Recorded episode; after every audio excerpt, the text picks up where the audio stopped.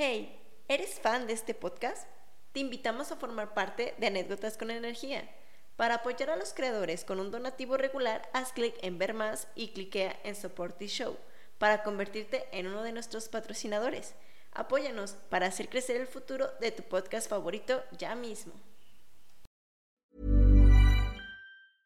A lot can happen in the next three years. Like a chatbot may be your new best friend.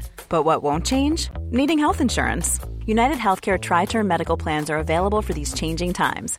Underwritten by Golden Rule Insurance Company, they offer budget friendly, flexible coverage for people who are in between jobs or missed open enrollment. The plans last nearly three years in some states, with access to a nationwide network of doctors and hospitals. So, for whatever tomorrow brings, United Healthcare Tri Term Medical Plans may be for you. Learn more at uh1.com. Hiring for your small business? If you're not looking for professionals on LinkedIn, you're looking in the wrong place. That's like looking for your car keys in a fish tank. LinkedIn helps you hire professionals you can't find anywhere else, even those who aren't actively searching for a new job but might be open to the perfect role. In a given month, over 70% of LinkedIn users don't even visit other leading job sites. So start looking in the right place. With LinkedIn, you can hire professionals like a professional. Post your free job on linkedin.com slash spoken today. There's never been a faster or easier way to start your weight loss journey than with PlushCare. PlushCare accepts most insurance plans and gives you online access to board-certified physicians who can prescribe FDA-approved weight loss medications like Wigovi and Zepbound for those who qualify. Take charge of your health and speak with a board-certified physician about a weight loss plan that's right for you. Get started today at plushcare.com slash weight loss. That's plushcare.com slash weight loss. plushcare.com slash weight loss. Esto es Anécdotas con Energía, el podcast donde platicamos entre amigos sobre las motivaciones, historias de vida y fracasos de quienes viven la energía día a día. Existen tantas personas interesantes que merece la pena escuchar y te las queremos presentar.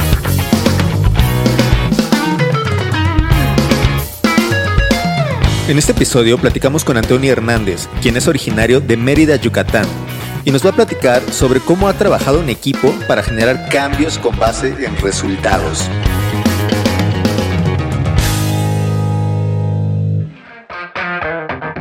Hola Antonio, ¿cómo estás? Hola Ricardo, muy bien. Vamos a platicar un poco sobre Antonio Hernández. Antonio Hernández es de Mérida.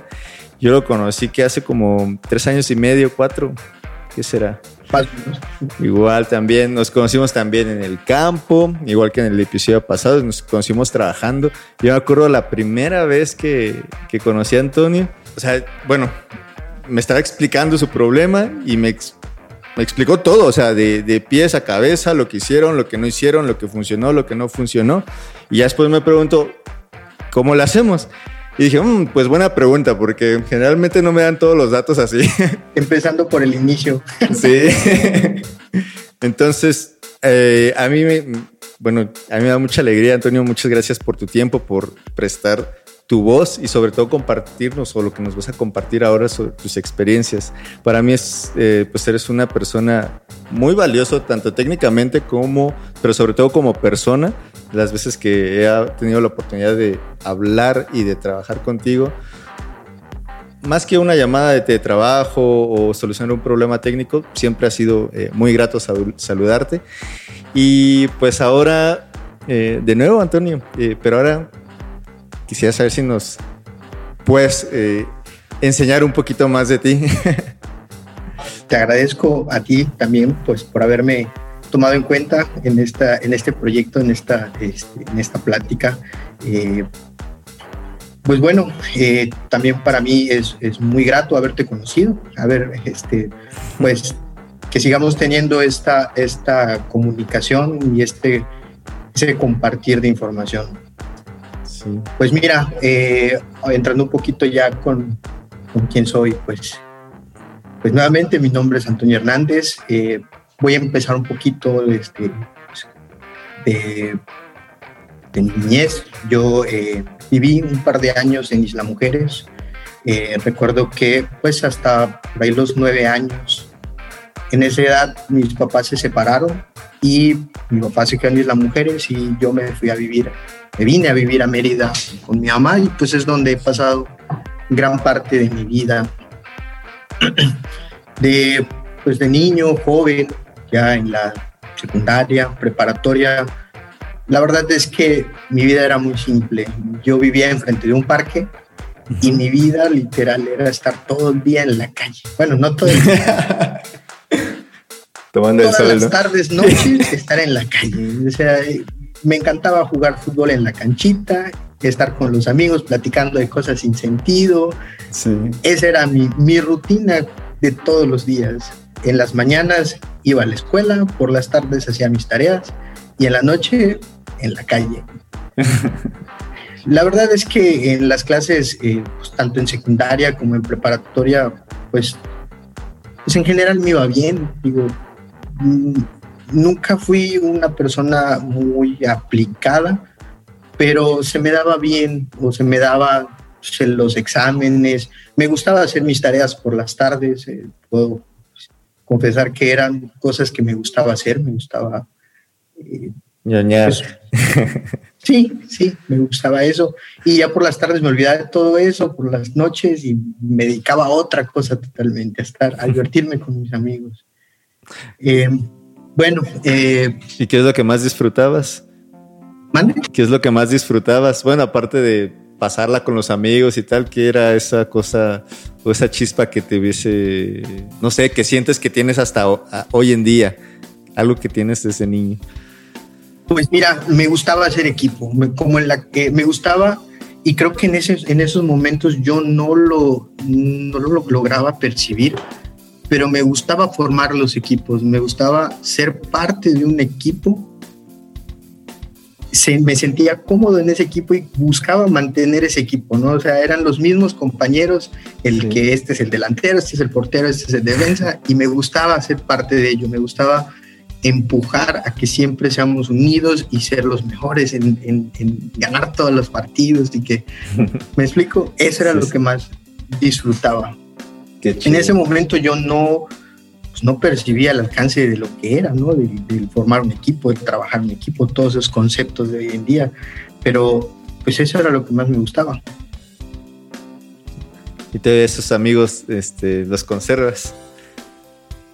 Pues mira, ¿cómo son las cosas? Eh, la mayoría de, de lo- con las personas con las que me relacionaba, pues empezaron a entrar en otros gustos que podríamos decir que se convertían en vicios. Oh, ya. Y, sí, sí. y yo andaba en ese, en ese ambiente. La realidad es que nunca me influencié por ello. Siempre marcaba un punto en el que yo regresaba a casa y en casa habían reglas Sí. y había que cumplir esas reglas. Entonces, creaba una separación casi casi obligada por la familia, ¿verdad? Porque en casa había, eh, habían reglas y había que cumplirlas. Inclusive en casa no se insulta, entonces en casa no se dicen malas palabras. En la calle lo que sea, pero en la casa no. Entonces estaba muy marcado. Mi mamá me, me educó mucho en ese sentido, en la responsabilidad de cumplir pues, con lo que tenía que hacer. Y eso, pues, a lo largo de los años, pues también fue un parteaguas, ¿no? Eh, Ok. en más o menos eh, esos tiempos, secundaria, preparatoria, eh, mi padrastro eh, tenía un puesto temporal en, en- en la CFE y pues para llevar y para poder cubrir el sustento en la casa, pues en las tardes él hacía trabajos de electricidad, electricidad doméstica. Y en algunas ocasiones yo lo acompañé, pues de, ya sabes, de ayudante, para herramientas. No Sí. sabía nada. Enrolla Esto no- no tenía habilidad de nada, pero pues ahí iba, iba a ayudar a pues que hacer la zanja en el piso para meter el tubo, que a pasar la pinza. Pocas veces me dejaban eh, hacer conexiones, pues, obviamente, ¿no? Pero pues fue como que mi primer contacto con en actividades que conllevaran cierta habilidad técnica no tenía yo pues idea de lo que estaba haciendo, era algo que se- a- a- sucedía en casa, que pues me pedían ayuda y pues, ahí estaba. ¿Y ese fue tu primer trabajo o tu primera experiencia? ¿O cómo, o cómo empezaste a incursionar en la energía solar?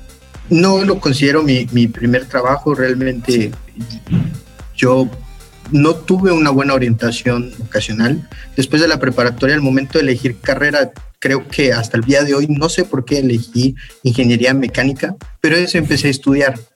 Era bueno en matemáticas, entonces, bueno, algo de ingeniería, pues, afín, ¿no? Y pues mecánica se escuchaba bien y pues ahí me metí. Estuve dos años y medio y después de, de ese tiempo, pues el mismo tedio de hacer algo que no te gusta, pues me, me orilló a dejarlo. Ahí pues fue uno de los momentos más duros porque tuve que enfrentarme pues a la confianza que me había dado mi familia de, de pues haberme eh, apoyado, ¿no? apoyado con los estudios y también por otro lado, pues al sentir el fracaso, ¿no? El que ya te vean como que, ah, pues no acabaste, no pudiste, no, o sea, al final son muchas cosas que, que se vienen encima y la decisión no es fácil. Pero, pues bueno, era algo que no me gustaba, no me sentía eh, bien haciéndolo. Y en, y en, ese momento yo todavía no sabía qué hacer. No, en mi familia no hay profesionistas que me pudieran orientar o que me pudieran platicar, que no sé, algo así. Sí, es que yo creo que ese tema en específico debe ser un tesco cultural que tenemos los latinos o no lo sé, pero de que si te equivocas estás fallando. Y no es cierto, o sea, uno se equivoca para aprender. A veces se gana, a veces se aprende. Solamente encontraste una manera diferente de hacerlo. Y te entiendo, I know your feel, bro. Yo estudié mecatrónica porque me gustaban los Lego. Y me acuerdo que cuando salí, pues no quería dedicarme a, a, eso, ¿sabes? O sea, sí me gustaba, pero no quería eh, dedicarme a lo que estaba en el mercado. Entonces, bueno, empecé a hacer otras cosas. pero bueno, yo recuerdo que mi madre me pagaba la carrera y me decía que si la aprovechara, si quería hacer otras cosas, pues le hiciera, pero si quería hacer otra cosa, pues ya, tú mismo. Y justamente eso, eh, bueno, yo quería estudiar idiomas y música, pero era muy caro. sí, sí, sí. El lema de mi mamá era acaba y luego ves otra cosa. sí. Llega un momento en el que cargas con mucho que ya no te es posible y pues bueno, después de eso yo no sabía, tampoco tenía mucha idea, ya me dijeron pues ya ve tú lo que quieras estudiar. Y pues encontré un espacio en la, en la pues una carrera de mecatrónica, un técnico eh, mecatrónica, igual y algo afín, yo buscaba algo que en el que tuviera entrada rápido, en el que fuera afín, también buscaba revalidar materias como para acabar más rápido, soy honesto, no tuve éxito porque no revalidaron más que matemáticas y era una no. materia. Así que, pues bueno, pero una de las ventajas es que yo tenía un horario en las mañanas fijo. Entonces, pues al ya no tener el apoyo económico al 100% de la familia, pues tuve que buscar un trabajo de medio tiempo. Okay. Eh, ese, ese sí te puedo decir que fue mi trabajo formal. Mi primer trabajo formal, trabajé en un supermercado en, como cajero. Uh -huh. Y pues bueno, yo creo que de las cosas, diremos, no tiene nada que ver con energía, no tiene nada que ver con, pues, con nada, ¿no? Pero yo aprendí mucho porque eh, mi ser es una, yo soy una persona algo introvertida, me cuesta un poco relacionarme con otras personas, pero eh, el iniciar eh, y el estar enfrente de, de cientos de personas al día y de escuchar sus quejas, reclamos, darle solución, porque también el puesto era de atención a clientes, no solo era cajero. Entonces, me ayudó mucho, me abrió mucho esa perspectiva cerrada que tenía y de a, me creó, yo creo, una habilidad de poderme relacionar con personas al momento con un objetivo, darles un servicio, darles una solución. Uh -huh. En ese, pues en ese momento era para mí un trabajo de medio tiempo. Estuve un año más o menos en lo que el primer año de, de, de estudios eh, que estaba en la mañana en la escuela y en la tarde en el trabajo. Ese, pues, te puedo decir que fue mi primer empleo formal. ¿Y qué crees, qué, qué cualidades o qué aptitudes crees que aprendiste en ese trabajo que, todavía tienes? Aparte del servicio al cliente, porque a mí me consta que das un excelente servicio al cliente en las instalaciones fotovoltaicas y le buscas, le buscas hasta donde, hasta encontrar lo que es. ¿Qué crees que se quedó? Sí. sí, yo creo que eh, ahí me cayó mucho el 20 de lo que es la responsabilidad y de ir también eh, pues formando un, un ser eh, pues más disciplinado de cubrir pues es una responsabilidad, tienes un horario y tienes que eh, cumplirlo de manera eficiente a pesar de pues las emociones, de cómo te sientas, de qué ánimo tengas. Al final es un compromiso que tienes, una responsabilidad. Y eso me abrió mucho, me abrió mucho el, panorama también de, de, seguir instrucciones de las personas que, que, son tus jefes en el momento, de pues, aprender de los diferentes jefes cómo manejaban a las personas, de observarlos y que pues unos más, eh, más directos, otros un poco más, eh, pues de que te platicaban y te pedían hacer las cosas, otros que te ordenaban hacer las cosas. Para mí fue, fue un, todo un, eh, ¿cómo decirlo? Todo, pues, otro mundo, porque pues la informalidad no, no la considero como que te abra ese panorama a los empleos, ¿no? O sea, es ya estando ahí, chispales, ya hay compromiso y... Oye, ¿y cuántos años tenías? Pues creo que tenía 18, 19, 20, como 20 o 21. Sí, porque yo estuve dos años y medio en, en la carrera, en ingeniería mecánica. E inmediatamente que lo dejé, pues me metí a trabajar y a estudiar. Y pues también me ayudó porque pues en la carrera yo era más grande, dos años y medio más grande que todos los que estaban ahí y tenía un enfoque distinto. Algunas personas estaban pues pues terminando la prepa y también buscando su, su orientación. Y pues yo ya estaba como que más encaminado a cumplir con algo más, más dirigido. Pues. Oye, y eso fue a los 21, pero ¿a los cuántos años llegaste a la energía solar?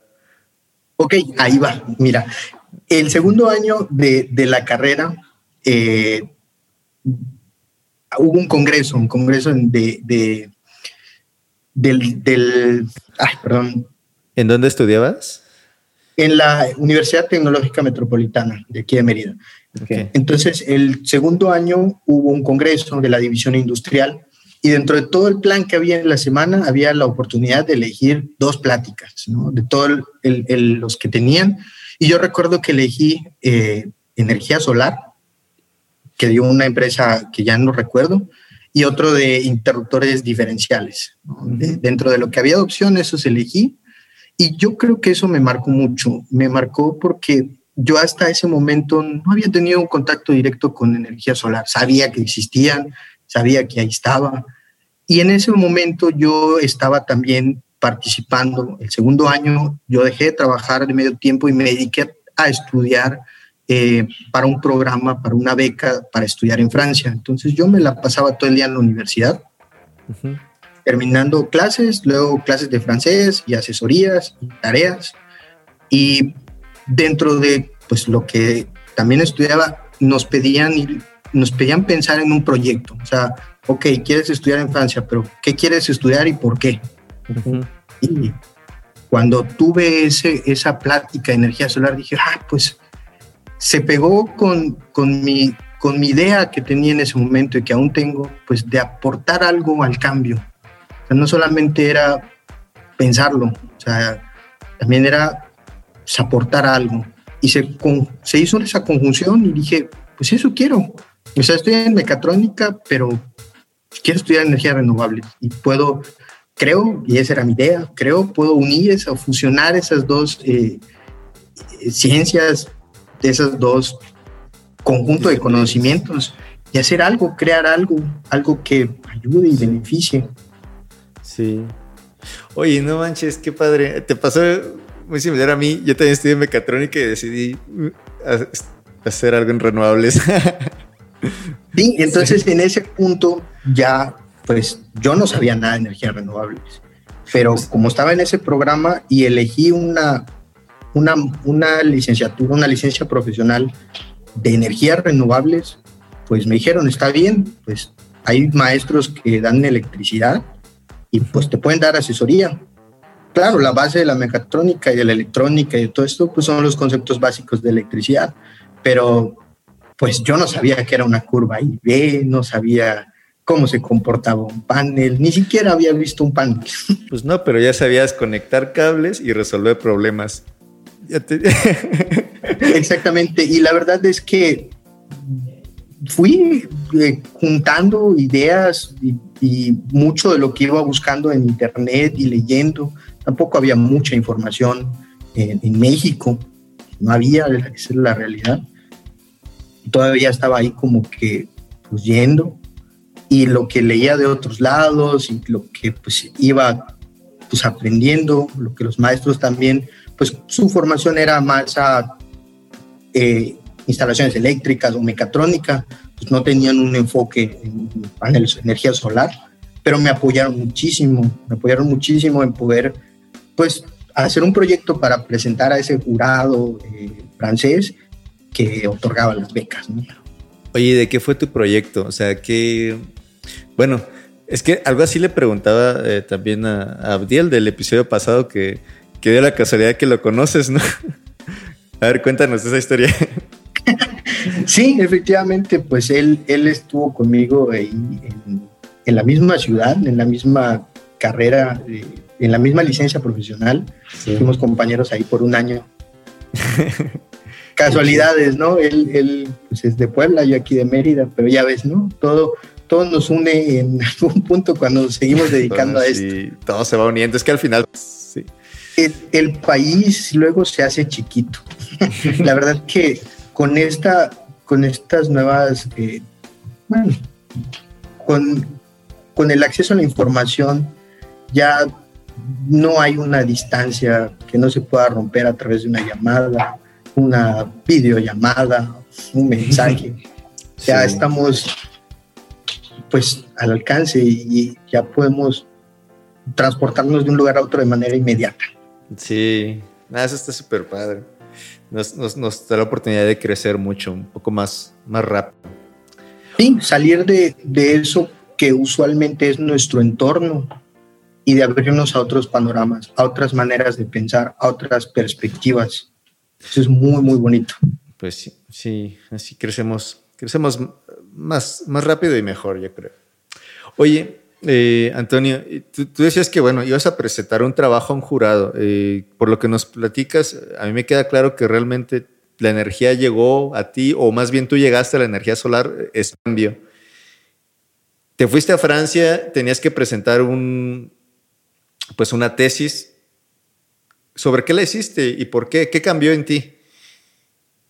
Mira, siéndote totalmente honesto, no, nunca logré hacer un, proyecto como tal. El tiempo era muy corto y teníamos que generar, mm, presentar algo que convenciera a las personas de que íbamos a adquirir un conocimiento que íbamos a aplicar en nuestro país. Íbamos a, a estudios en el extranjero para adquirir conocimiento que se iba a aplicar en el país. Por eso nos iban a, a financiar, a becar, ¿no? Para ese era el objetivo. Yo no tenía muy, muy en claro al 100% como tal qué iba a crear, pero mi idea era pues hacer que las cosas funcionaran a la par, ¿no? O sea, no solamente un panel, ¿no? Sino que también hubieran los conceptos pues informáticos, eh, de automatización, de funcionamiento, pues eh, automático. Te, soy honesto, no tenía mucha idea de ello. Sabía todo lo que era de, de, mecatrónica y lo poco que era de energía eh, solar. Inclusive en mi examen, eh, pues me salieron las curvas y ve y me pedían explicar cosas de energía y del comportamiento de los paneles, y qué pasaba con la corriente y el máximo punto de potencia y todo esto. Y yo, ¿qué, qué, y minutos después tenía que pararme frente a un grupo de personas a hablarles en francés y convencerlos de que pues yo era una opción para que vayas. No inventes. Pero soy honesto, no sé cómo sucedió, no sé qué, qué vieron en mí, no sé qué, qué los convenció, pero pues me dieron la oportunidad. Claro, es que yo creo que muchas veces nosotros mismos eh, no vemos las cosas buenas que, tenemos para ofrecer y nos hacemos chiquitos. y yo me acuerdo un, colega una vez, eh, bueno, yo un tiempo también trabajé en España de, ilegal y pues no tenía dinero. Y me acuerdo que uno me dijo, se medio feo, pero dice, el que no llora no mama. Y sí es cierto, o sea, tienes que hacerte entender, tienes que hacerte comunicar, tienes que expresar lo que quieres. Y quién sabe, tal vez y bueno, claro, hay que hacerlo en francés. Es complicado, ¿no? El francés, yo estudié un ratito francés. Me acuerdo que era como, como muy nasal. Eh, me cuesta. No, imagínate, pues, en, en, un año de clases de, ¿qué quieres? Dos horas, y ni siquiera es un año, ¿no? Son cinco días a la semana. Pues aprender a comunicarte como esas personas que llevan toda una vida hablando en, ese idioma, pues no. Eh, es claro que pues no, no se puede llegar a ese punto. Pero creo que los maestros que tuve nos enseñaron a que el idioma era una herramienta para poder entender y para poder hacernos entender. No necesariamente conociendo todo un diccionario de palabras en francés, sino sabiendo cómo poder expresar eso que quieres. Tal vez no sepas el nombre de, pues, no sé, algo, pero pero puedas describirlo y te puedan entender. Yo por ahí, no me acuerdo si lo leí en un libro o en, un curso o en un blog, pero me acuerdo que decía que por cada idioma que no hablas, estás perdiendo como 500 mil dólares al año, porque te pierdes información valiosa eh, sobre cultura, sobre datos, eh, que las personas pues, pues quieren, ¿no? Y bueno, que les puedes vender algo. Pero yo creo que tú le has dado justo, justo al clavo. yo me acuerdo que un tiempo estuve de roomie con un chino, un polaco y un checo.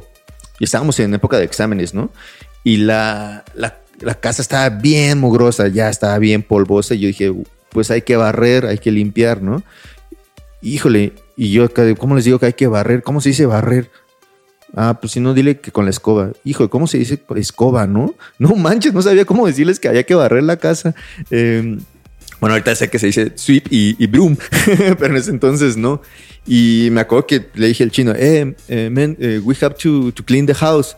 Oh, yes, yes, yes, but yes, but when? Uh, we need to, you know, to take that stuff and you use your hands and clean the floor. Uh, you know, hombre, te haces entender.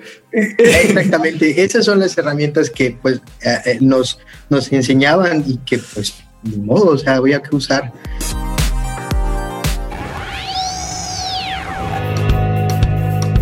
Hagamos una pequeña pausa para incentivar el consumo local. Enrique, ¿qué nos puedes contar sobre el aceite de olivo? Ah, pues mira, el aceite de olivo es una de las, una más de las maravillas alimenticias de la naturaleza, ¿no?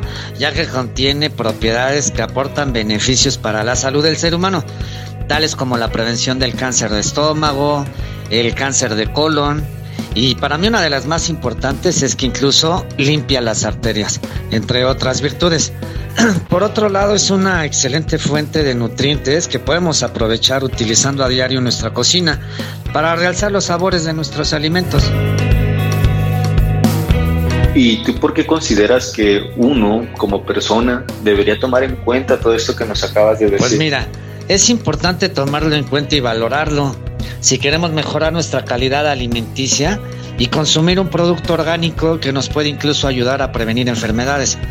Pienso debe ser parte de una cultura en México y para los mexicanos su consumo por todos los beneficios que nos ofrece.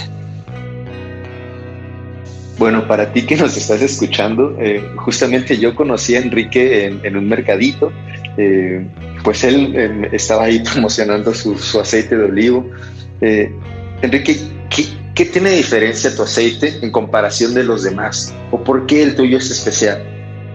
Ah, pues primero que nada, la diferencia es que este sí es un aceite 100% mexicano.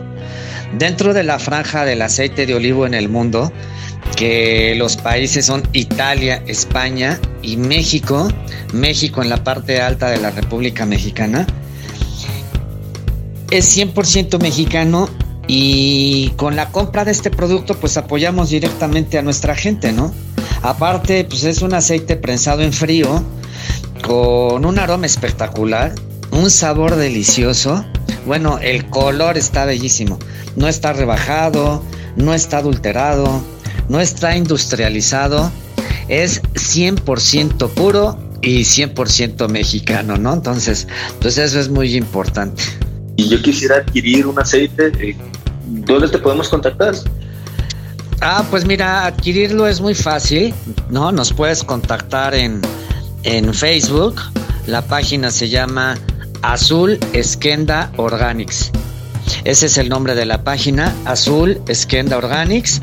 Ahí puedes encontrar fotos del producto e incluso fotos de los olivos en Baja California. Y también encontrarás, también tienes, tenemos ahí otros productos orgánicos y artesanales eh, que de igual forma cada compra de cada producto son aportaciones que se hacen directamente al campo mexicano, ¿no? Entonces, pues esa es, esa es la página donde nos puedes, nos puedes encontrar. Listo, sigamos con el episodio. Bien. Y actualmente, eh, ¿qué haces? ¿Qué, qué, qué haces actualmente? Pues mira, actualmente yo me desempeño, yo estoy encargado del departamento de ingeniería de una empresa que se llama Solare, que Energía Alternativa, que en Mérida. Somos integradores y pues ahora sí que eh, a lo largo de estos años pues he, he, llegado a este punto en el que tengo eh, pues la responsabilidad de trabajar con los compañeros en el diseño y e instalación de los proyectos, la responsabilidad de poder eh, cubrir con los requisitos y con la calidad y con una excelencia que, que, se piden. Oye, ¿y qué es lo que más te gusta de lo que haces? Ok, mira, me gusta mucho el poder trabajar en equipo con mis compañeros, me gusta el poder compartir mi experiencia, porque te platico, yo regresando de Francia, pasó un mes y dije, pues quiero, esto es lo que me gusta. Yo en Francia, en mis prácticas, me, me ocupé haciendo eh, trabajos de instalación de paneles solares. Claro, era un estudiante y me ocupaban como pues un ayudante y la mayoría de mis actividades era organizar las herramientas, quitar las tejas, cambiar, eh, cargar los paneles. Sí. Hasta el final de mis prácticas me dieron la oportunidad pues, de conectar a un inversor y ahí los conocí y todo. Y, y ahí me dieron la oportunidad y fue mi primera conexión de inversores y fue mi último día en las prácticas. Entonces, cuando llegué a México, dije, eso es lo que quiero hacer, ya, ya para que ya me sentía cómodo, ya me sentía a gusto con lo que estaba haciendo. Dije, eso es lo que quiero hacer. Y pues busqué a las empresas que habían y les llevé mi currículum, ni siquiera estaban solicitando. Uh -huh. Yo me presentaba y les decía, miren, me llamo tal, sé esto y estoy buscando un lugar donde me den la oportunidad. Qué chido. Y empecé, pues así, empecé como proyectista haciendo eh, en un Excel pues, cálculos de cuántos paneles requiere un servicio para batir cierta cantidad de consumo, ¿no? Eso fue el inicio y en ese momento pues yo no sabía gran cosa. La realidad no tenía mucha habilidad eh, de, pues, de, trabajos eléctricos, ni de desarrollo de proyectos, ni una metodología de desarrollo de proyectos. Todo fue un inicio muy, muy básico. Oye, y ahorita que ya tienes, bueno, ya, ya tienes un poquito de más, más juntar, ¿cuál ha sido la más difícil? Pues tuve, tuve muchas, muchas experiencias no tan gratas. Mira, de las que más recuerdo y de las que más me hicieron eh, uh, acelerar el corazón, en un momento estuve instalando eh, equipos analizadores de redes en una empresa, este, una industria grande, instalamos 37 puntos de medición interconectados entre ellos. Y pues estos equipos ocupaban lo, las dichosas donas, ¿no? los transformadores de corriente, a nivel del transformador. Entonces, dentro de todo ese tablero había que buscar el punto en el interruptor este Master Pact y colocarle los TCs. Pero eran TCs de núcleo cerrado. Uh, desconectar. Entonces, con el equipo que éramos cinco personas, literalmente abrimos todo ese tablero y mientras unos ponían los tubos y los cables de comunicación de voltaje y de corriente, otros desarmaban el Master Pack para ponerlos en ese.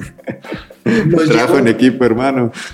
Y, y, y, déjate eso, era una industria obviamente que trabajan todos los días de la semana y nos dijeron, tienen este día de esta hora a esta otra hora. Para, vamos a, a, programar la desconexión y ustedes van a trabajar y cuando se acabe la hora, pues ya tienen que haber terminado. Sí. O sea, contratiempo. No, ese día, pues la hora de la comida se perdió. No hubo. Y terminamos algo tarde, terminamos, y fue un domingo, alrededor de las 7, 8 de la noche. Obviamente, pues estaba desconectado el transformador, no había luz, teníamos algo, algunas lámparas, uh -huh. pero ahí estábamos terminando. el personal de esta empresa, pues nos apoyó a hacer la, la libranza porque tenían el, el transformador ahí adentro. Sí. Y nos ayudaron a hacer la reconexión. Hasta ese punto nosotros ya habíamos revisado, estábamos ya respirando tranquilos porque ya habíamos terminado. Uh -huh. Pues bueno, tal que hacen la conexión del transformador y como todos los interruptores estaban abajo, todos los derivados, uh -huh. pues no hubo ningún problema. Se, se, se activó el, el, el, Master Pack, o sea, lo, lo encendimos, hasta ahí no había ningún problema. Uh -huh. Empezamos a encender todos los interruptores derivados de las máquinas y de todo esto, y en una de esas suben uno y suena una explosión. ¡Pah! Y solo vemos que del tablero sale humo y se va nuevamente toda la, toda la luz. Literal, quedamos oscuras. Ah, no, no, no. En ese momento fue muy, muy estresante, muy preocupante no saber qué hicimos, qué pasó, qué, qué, qué dañamos. sí. No que pues nos ponemos a revisar y todo esto. Entonces resulta que uno de los cables de alimentación de una máquina topó con uno de los tornillos que sirven para cerrar las tapas laterales de estos gabinetes. Rasgó el cable, rasgó el aislante y al momento de energizarlo, pues ahí se hizo un cortocircuito. Afortunadamente el cable pues no se dañó del todo. O sea, fue, se, era un cable creo que de 350 casi mil. O sea, muy grueso. Entonces, una cuarta parte del cable se derritió hasta el punto en el el tornillo se derritió, hasta el punto en el que ya no hubo contacto y pues por eso se, se fue toda la energía.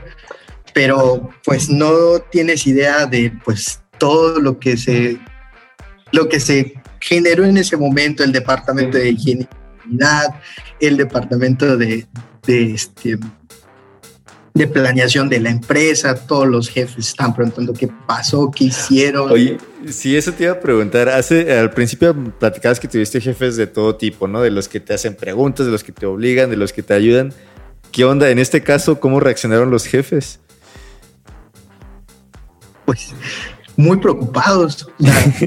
y la, la, afortunadamente mi jefe en ese momento eh, era una persona que más allá de indagar en todo lo que sucedió, era, ¿qué hacemos? ¿Cómo lo resolvemos?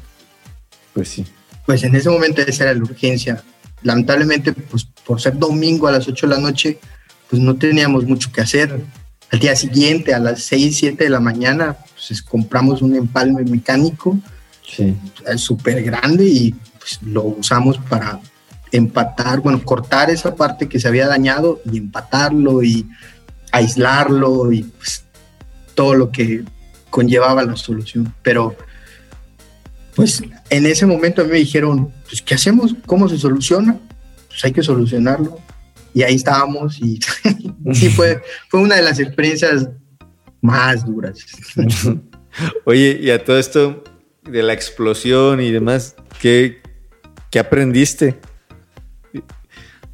¿Qué aprendí? A seguir protocolos, a, seguir, a seguir procedimientos de seguridad. Porque, te soy honesto, creo que cuando inicié eh, haciendo trabajos ah, de instalación, pues era muy aventado. O sea, vamos a hacerlo, vamos a hacerlo y pues hasta la hora que nos lleve y, y todo muy rudimentario. Pero pues con el tiempo he aprendido que los protocolos, que el hacer las cosas con un proceso bien definido, hace que se minimicen esos, esas probabilidades de problemas. O sea, errores, al final, por son errores, se minimizan. Obviamente no los vamos a poder eliminar porque pues, no sabemos qué pueda suceder al 100%, pero sí podemos irlos reduciendo ¿no? a un margen pues, de error más pequeño. Sí, sí, pues por, por algo están las normativas, ¿no? Igual al principio es, siempre uno dice, ay, pues sí, no pasa nada, así lo he hecho todo el tiempo, cuando te pasa. Sí, así es, así es, totalmente de acuerdo. Muchas veces no pasa nada, pero, pero sí pasa. Al final, una que otra vez sí pasa. Y pues afortunadamente, pues no hubo más que daños materiales, pero pues eso es el, el menor de los casos. Sales bien si el menor de los daños, si el peor de los daños es material, porque ahí estamos personas y pues, la seguridad es, es indispensable.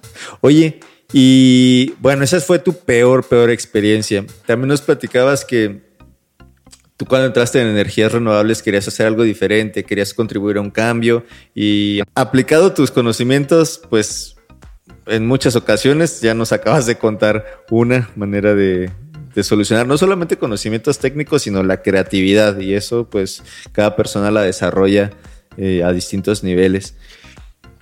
Pero y ahora yo te quiero preguntar, ¿cuál ha sido esa, esa mejor experiencia, lo que mayor, lo que te ha dado más satisfacción en tu trabajo?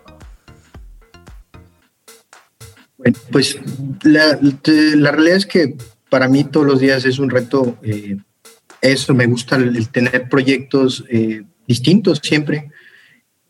La mayor satisfacción ha sido el ver resultados, el ver resultados positivos en diseñar algo, en conceptualizarlo, crearlo, en tal vez un diseño, en 2D, 3D, como quieras, pero ya verlo físicamente elaborado y luego con el tiempo ver resultados positivos de funcionamiento, de operación, evaluar esos resultados y ver esa, para mí es, es muy satisfactorio el, el llegar a esos puntos positivos, de resultados positivos. entonces te, enfocas tú más en los, en los resultados.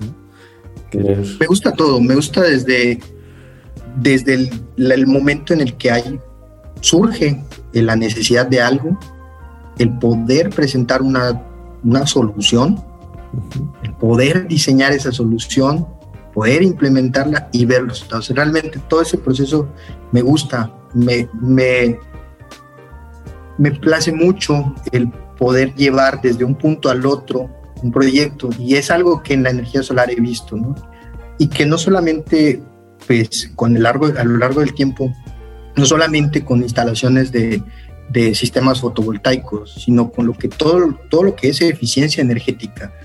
Eso es una de las cosas que me han gustado muchísimo y los que he tratado también de incursionar un poco en no solamente ver el tema de energía solar, también qué otras cosas pueden acompañar a energía solar para hacer una solución. Y todo esto lo podemos resumir y se resume hoy en día como eficiencia energética. Oye, y ya que, bueno, es que ya que estás platicando tanto de la eficiencia energética y, qué cosas más, qué cosas podemos hacer en el futuro para mejorarlo, tú me decías que ya aprendiste a tener varios jefes, aprendiste de, muy pequeño a, acomodar o a conectar cables que te ayudan. Eh, Ahora me estás hablando de logística también, en el trabajo en el equipo. El, trabajo en el equipo pues también es una logística. Ya tienes la visión de trabajar eh, o estudiar en otro país. Ahora tienes la visión de, de hacer gestión energética o gestión de energía. ¿Qué, ¿qué te gustaría hacer en el futuro? Con todos esos skills que ya tienes, eh, con esas experiencias y habilidades que ya tienes, ¿qué te gustaría hacer en el futuro para seguir contribuyendo a un cambio? Pues me gustaría afrontar nuevos retos, me gustaría afrontar eh, y verme eh, pues cara a cara proyectos, en este caso de energía solar, con mayor capacidad, proyectos que tengan mayores consideraciones que los proyectos, podremos llamarle baja y media tensión, sino proyectos más grandes, donde las soluciones se vayan diversificando, donde no solamente eh, yo me yo piense en lo que hago cotidianamente, sino en otras cosas. Eh, eso es lo que me gustaría hacer, ¿no? Lo que me veo tal vez preparando en el futuro, Todo esto de pues, bancos de capacitores, medición, análisis energético. Es, es basado en resultados, ¿no? Básicamente, como mencionabas, que tú, te basas mucho en resultados, hacer los números, hacer el trabajo en equipo, o sea, que se vea, ¿no? Que, realmente funciona. Sí, en soluciones integrales. Me interesa mucho eso. Okay.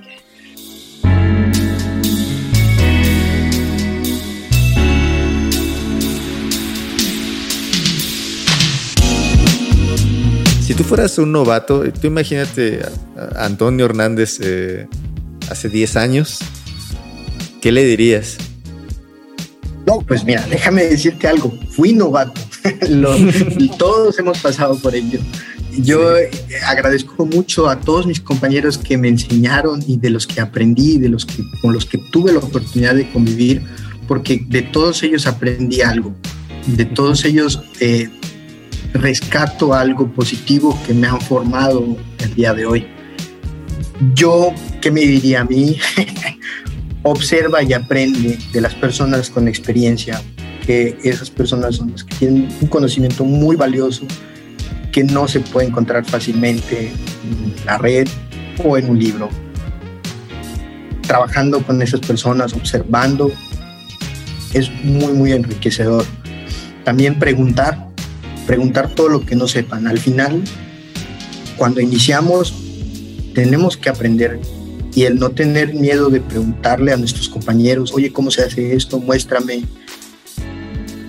Pero tener esa iniciativa. Y yo creo que al novato, a las personas que iniciamos, muchas veces nos falta que nos digan eso. Y también creo que me gustaría a mí que me hubiesen dicho, sé constante porque en el mundo laboral, en los altibajos, hay momentos, hay momentos en los que uno dice, eh, ah, creo que esto no es lo mío, creo que en otro lado me iría mejor, creo que pues, tal vez por ahí me encuentre, el cambio es bueno, pero muchas veces también el ser constante es bueno. Entonces, que no se desanimen con esos altibajos, que sean constantes hasta el punto en el que pues obviamente sientan que ya han absorbido todo eso que podían absorber pero creo que eso sería lo que yo me diría.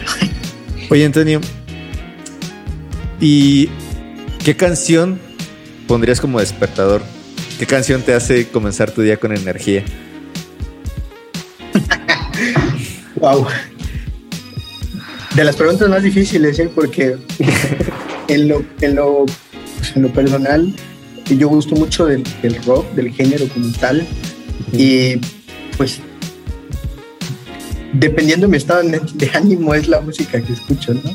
Las canciones que escucho, pero eh, pues una de las canciones que me anima casi todo el tiempo porque eh, cuando viví en Isla Mujeres mi papá eh, le gustaba mucho el rock y él tenía un CD que ponía mucho de Billy Idol y la canción Dancing with Myself es una de las canciones que más me anima. No sé, me gusta escucharla y me gustan los, días con ella.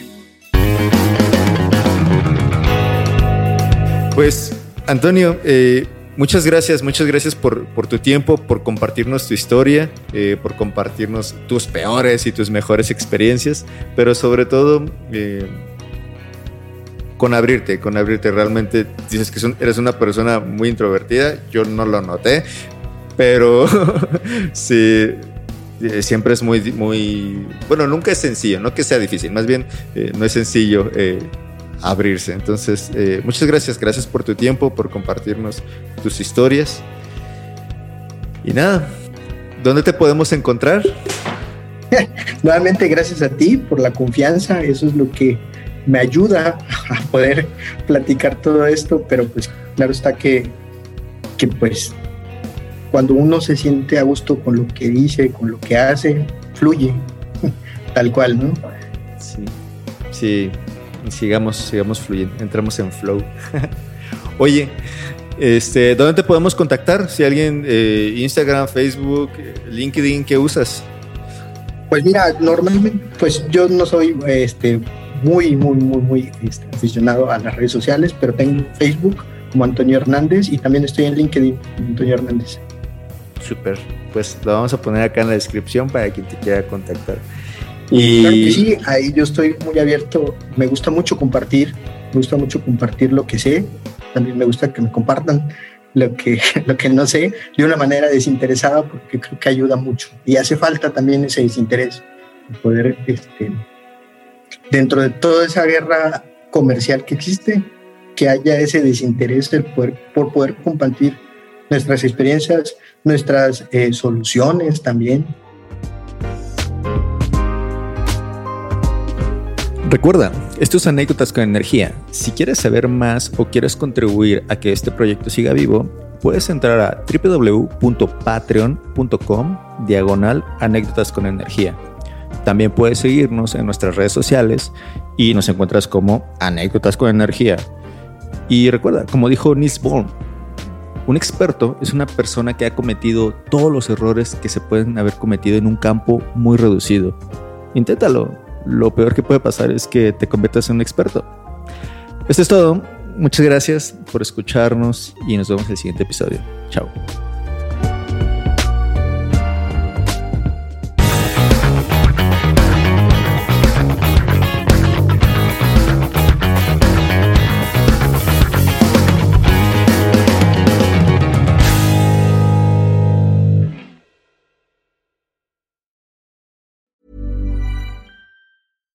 Catch yourself eating the same flavorless dinner three days in a row?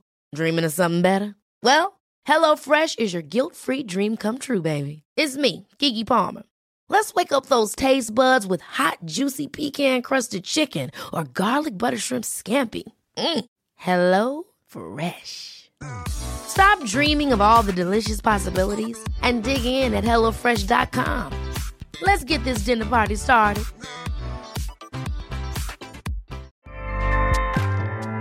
ACAST powers the world's best podcasts. Here's a show that we recommend. The Real Housewives is a guilty pleasure for most, but if you're looking to not feel guilty about that pleasure, tune in to Everything Iconic with me, Danny Pellegrino, where I break down all the messy moments and behind the scenes antics of Bravo's popular franchise. And on Everything Iconic, I also interview celebrity guests like Kelly Ripa, Kiki Palmer, Drew Barrymore, Cameron Diaz, and more about their guilty pleasures, their past work, and so much more. So if you're pop culture obsessed and find yourself watching way too much reality TV like me, tune in to Everything Iconic with Danny Pellegrino wherever you listen to podcasts. ACAST helps creators launch, grow, and monetize their podcasts everywhere. ACAST.com.